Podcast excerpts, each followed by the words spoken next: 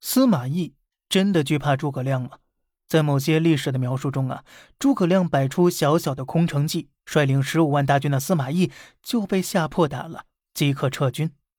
事实上呢，司马懿只需派出一小队进城一探，不就可以知道真假了吗？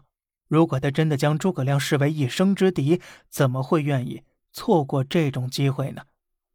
真相是什么呢？我们不妨来回顾一下当时的时局。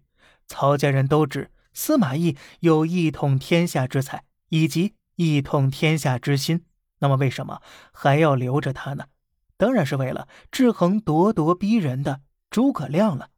如果没有诸葛亮这个外患，司马懿可就成了最大的内忧，他的结局可想而知，尿进公仓嘛。项羽如果还在，刘邦并不会杀韩信，韩信不懂这个道理，但是司马懿懂啊。所以诸葛亮空城计后的第一句话是：“司马懿乃知音也。”我们不妨说呀，空城计亦是司马懿的空城计。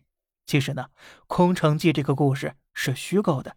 但它可以带给我们一些思考：对手真的只能被相互消灭吗？当年加多宝和王老吉斗得你死我活的一段时间之后，一说起凉茶，大家竟然只记得加多宝和王老吉了。可怜的何其正被完全遗忘了。你看呐，老大老二大打出手，打出真火了，挂掉的却是老三。所以呢，有些企业呀，可能还愿意假装成对手，比如。格力小米的十亿赌局，那在当年可是登上了各种热榜啊！看起来像竞争，却拱火了两个企业。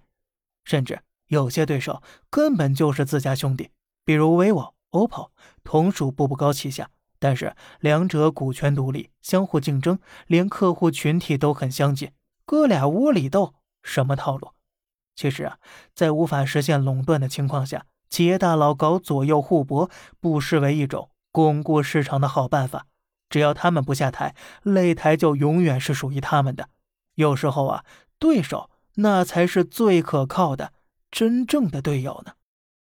好了，这里是小胖侃大山，每天早上七点与你分享一些这世上发生的事儿。观点来自网络，咱们下期再见，拜拜。